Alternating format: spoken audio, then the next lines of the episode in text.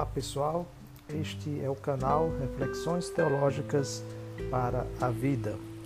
No episódio de hoje falaremos sobre uma abordagem feminista crítica da sociologia da religião.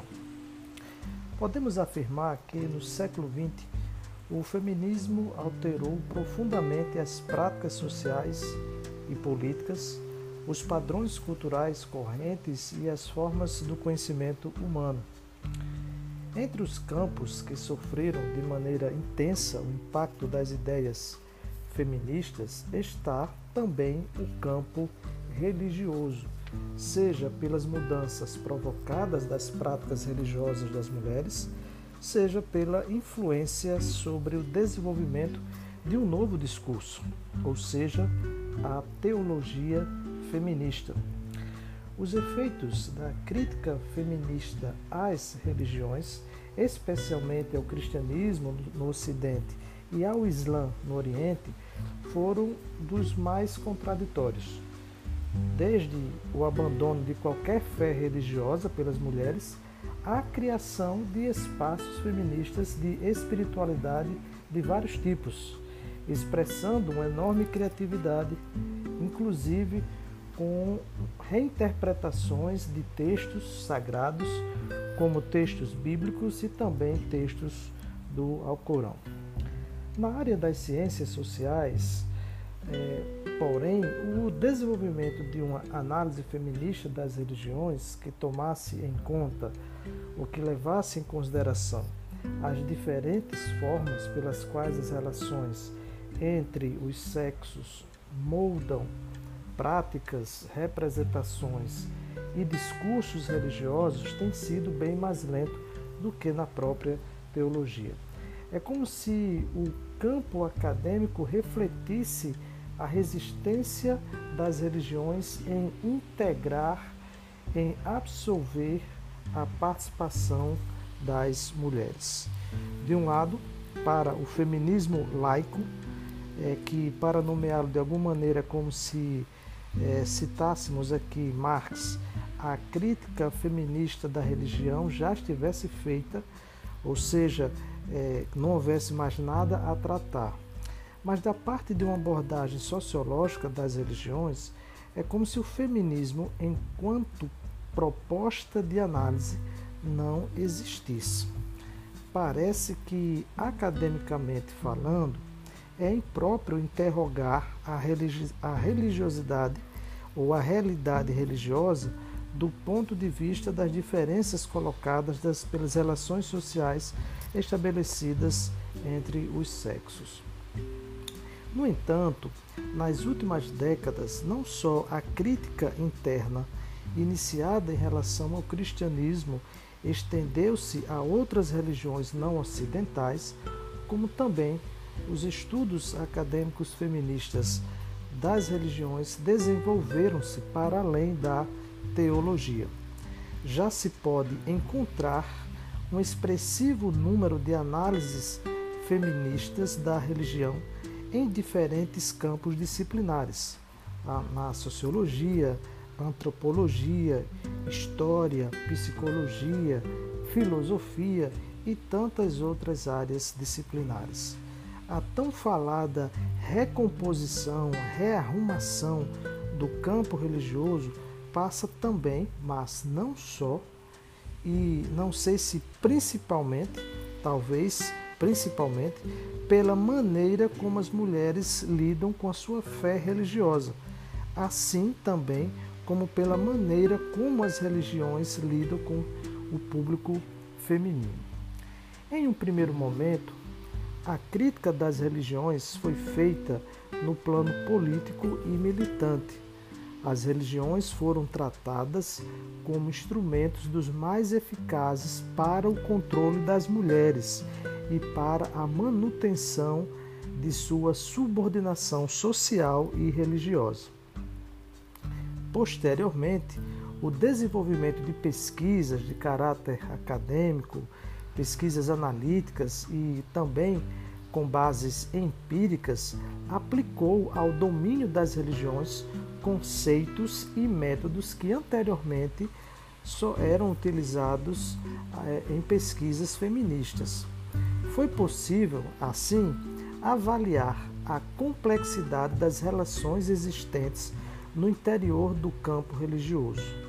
Desvendaram-se os laços ambíguos e contraditórios das mulheres com as religiões e destas com outras mulheres no interior das organizações religiosas. A observação empírica mostrou as religiões como espaços sociais complexos, portadores de contradições que não funcionam sempre e em todas as sociedades como forças conservadoras, dadas certas circunstâncias. Elas podem funcionar como forças mobilizadoras, levando as mulheres a resistirem em seu poder ou ao seu poder disciplinador. Assim como cientistas sociais passaram a compreender e salientar certa autonomia das motivações religiosas para a ação política e a mudança social, assim também feministas começaram a rever a sua conclusão de que a religião contribuía inevitavelmente para a subordinação das mulheres. O movimento de espiritualidade das, mulheres e as teologias da libertação feministas sugeriam que as ideias religiosas retrabalhadas podiam ser mais uma fonte de empoderamento das mulheres do que de sua subordinação. Entretanto, o consenso sobre a mutabilidade das religiões e seu papel potencialmente liberador é consideravelmente menos desenvolvido entre feministas do que entre estudantes de religião e política. Grande parte da teoria feminista ainda duvida da capacidade de um movimento iniciado em uma igreja dominada por homens emancipar as mulheres. Na avaliação de uma pesquisadora chamada Rita Gross, apesar do domínio histórico dos homens no campo dos estudos da religião, as estudiosas feministas foram bem-sucedidas em seus esforços e iniciativas para estabelecer uma presença respeitada e influente nessa área.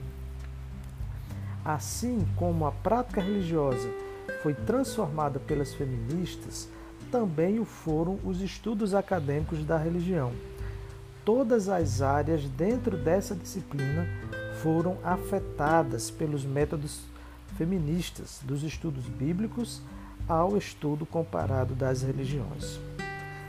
Levantando rapidamente a história dessa área de estudo, ou seja, dos estudos feministas da religião, Gross, ou seja, Rita Gross, cita o primeiro encontro de teólogas e especialistas em estudos das religiões que aconteceu em junho de 1971 nos Estados Unidos.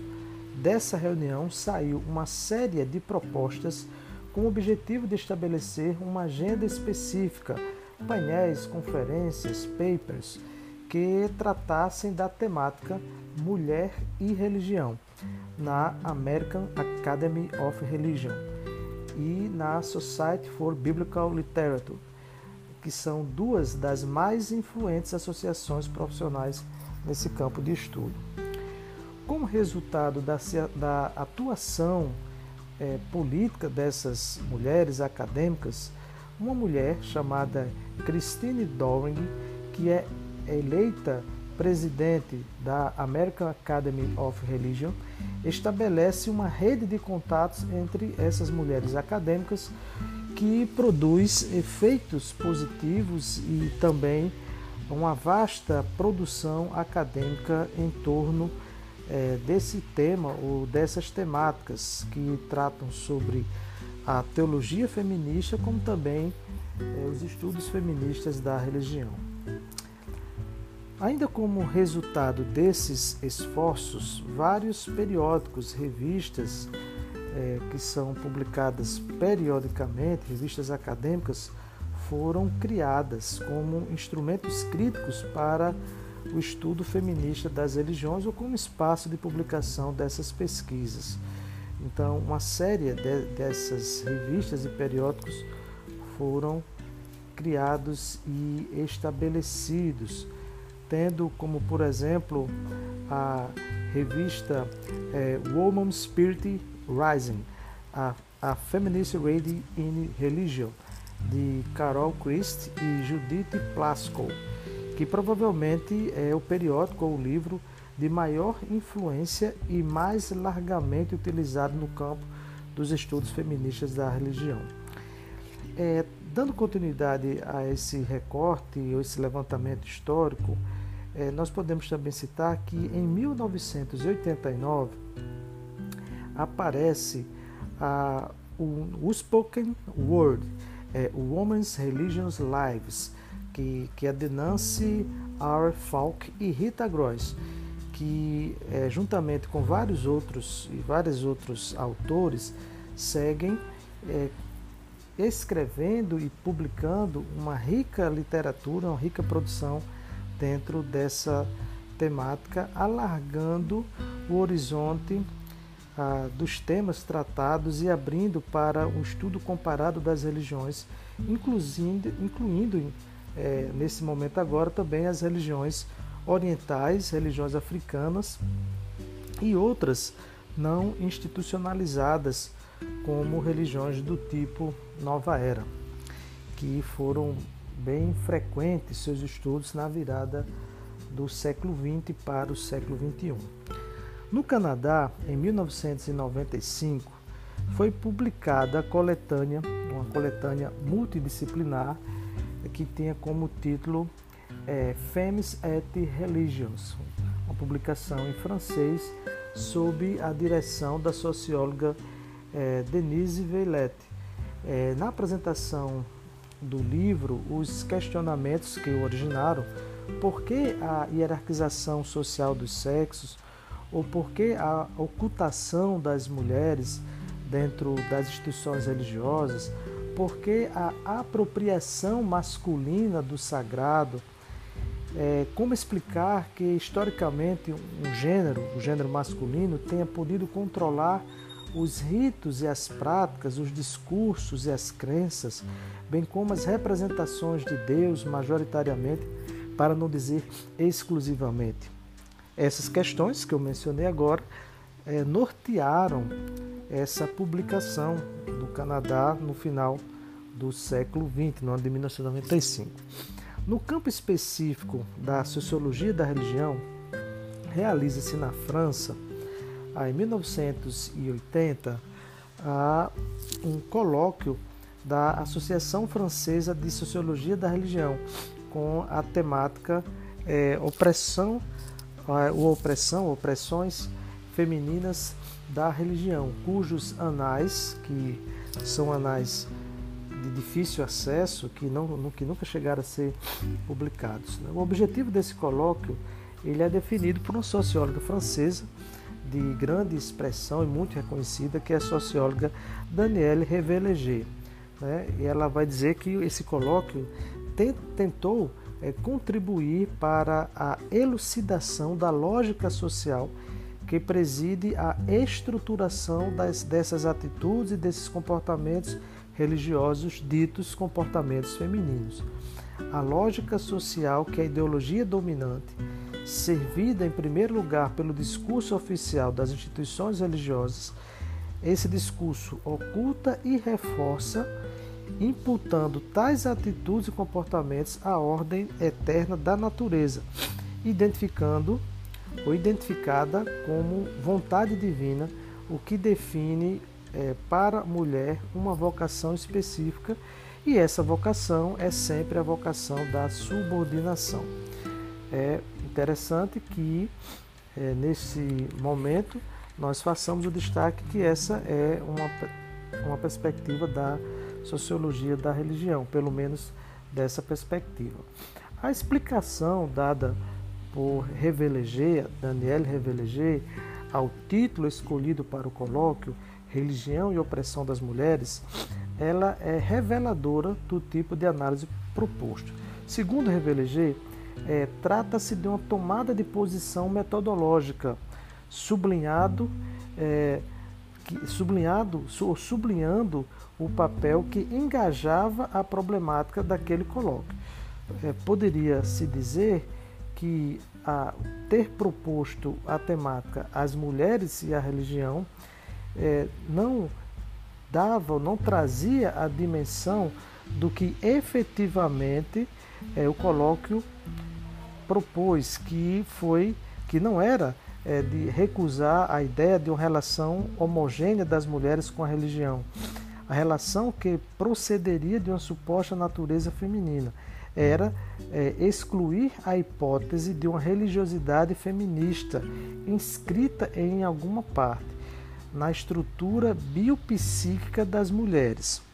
Na verdade, era com o objetivo de romper com o pressuposto que toma com, como um fato da natureza o que as mulheres tentam compreender como fato social ou que a sociologia da religião tenta compreender como fato social.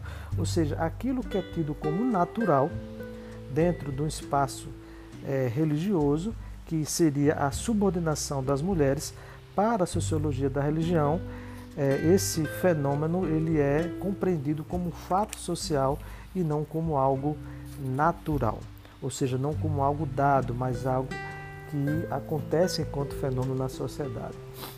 Esse tipo de abordagem teórico-metodológica permitiu interrogar as religiões do ponto de vista das relações sociais entre os sexos ou é, de gênero, ou entre os gêneros. Algumas pesquisas empíricas foram dedicadas a dissecar as formas pelas quais crenças, práticas e representações religiosas contribuem, seja para a reprodução da desigualdade entre mulheres e homens, seja para sua transformação. Em todos os campos de estudo das religiões, uma das questões fundamentais passou a ser a compreensão da maneira pela qual atividades simbólicas, como crenças, ritos e discursos religiosos, que aparecem ou que parecem escapar à diferenciação colocada pelo gênero, são, na verdade, moldadas por sua ação. É, a preocupação dessas pesquisadoras feministas tornou-se, assim, é, mostrar como as religiões apresentam-se em sua realidade social e histórica, atravessadas, marcadas e conformadas pelas relações de gênero.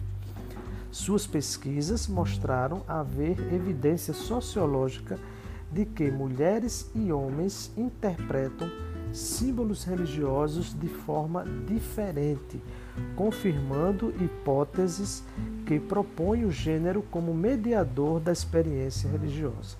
Em outras palavras, essas pesquisas, essas sociólogas, elas tentam mostrar que o gênero molda a experiência de ser e de tornar-se uma pessoa religiosa. Ou seja, em outras palavras, a experiência religiosa ela é significada de forma diferente a depender do gênero. Uma área de especial interesse para as pesquisadoras feministas das religiões é o poder institucional e os efeitos sociais e políticos da implicação religiosa das mulheres. A crítica feminista à sociologia das organizações sociais ofereceu os elementos necessários à análise das instituições religiosas. Estudos das religiões mostraram a inadequação de se tratar as categorias utilizadas nas análises como supostamente neutras em termos de gênero.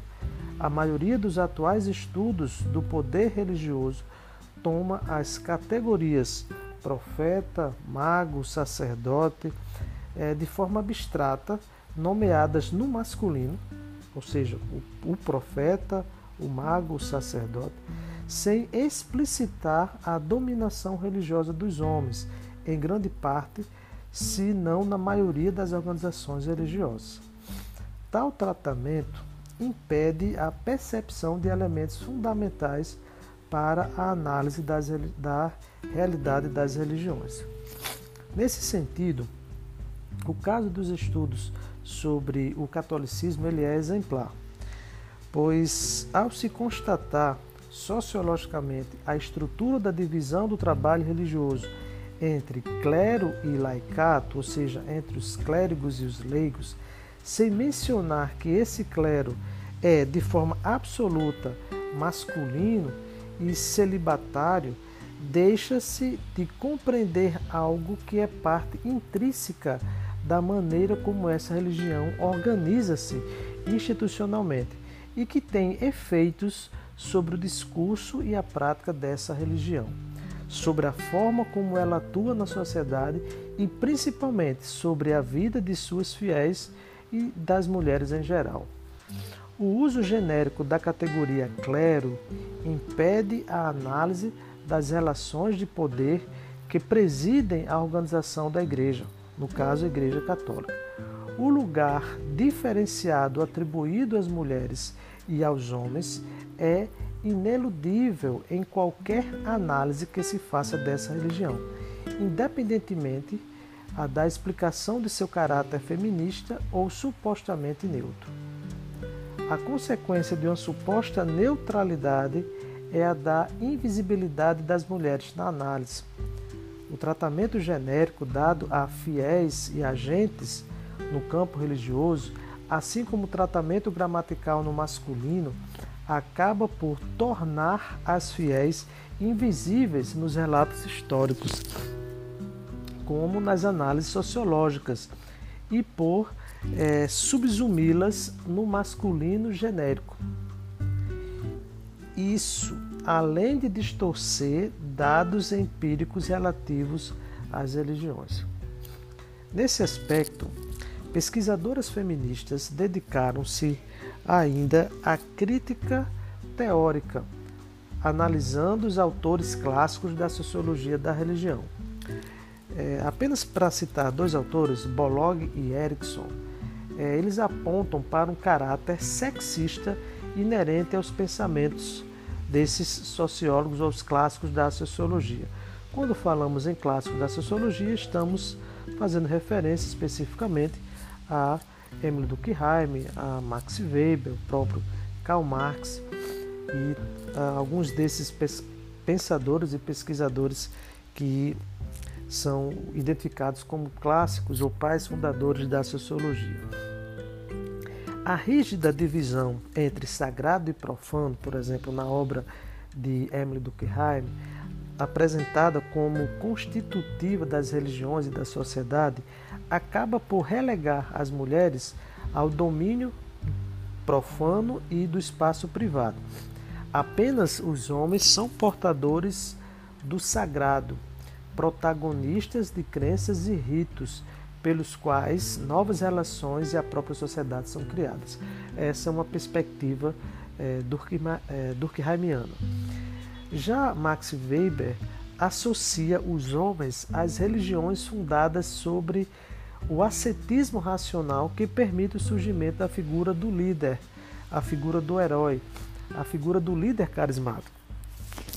As mulheres restam as religiões mágicas que incorporam o erotismo e afastam da ação no mundo. Resultado: homens ativos e mulheres passivas na religião e na sociedade. Do ponto de vista estritamente sociológico, aí faço referência a uma socióloga britânica que inclusive é, fiz bastante uso de suas obras na minha tese de doutorado, que é a Linda Woodhead, ela propõe uma teoria geral para o estudo da religião e do gênero. Segundo ela, a Woodhead, o movimento ou o envolvimento das mulheres com a religião tem menos a ver com falsa consciência do que com as formas pelas quais as religiões oferecem espaços sociais para articulação e, em alguns casos, para a realização dos, dos desejos das mulheres. Explica a Woodhead que essa afirmação não nega que desejos não são naturais, mas modelados pelo contexto social do qual as religiões são parte. ou que essa função ela pode ser cumprida por outros espaços sociais e não pela religião, ou ainda para que as religiões se tornem espaços nos quais as mulheres possam articular suas vidas e seus desejos. Elas devem subvertê-las, apropriar-se delas ou reinterpretá-las. Assim, para Whitehead, o grau de participação ou de falta de participação das mulheres nas religiões é dado pela disponibilidade ou não de espaços sociais que permitam a articulação de seus desejos, seus medos e suas vidas. A relação das religiões com a crescente diferenciação social das sociedades modernas e a consequente separação das esferas pública e privada será então o elemento explicativo do papel das religiões para as mulheres. Portanto, é, esse é, ou essa é a perspectiva é, sobre a abordagem feminista crítica da sociologia da religião. Essa análise ela é desenvolvida, ela foi desenvolvida sobretudo e levando em consideração o artigo da teóloga, ou melhor, o artigo ah, que nós identificamos na obra O Espectro Disciplinar da Ciência da Religião, que, é, que foi organizado é, pelo filósofo da PUC São Paulo, Frank Urzarski, e é, fruto da, do artigo de Afonso Maria Ligori Soares, A Teologia em Diálogo com a Ciência da Religião.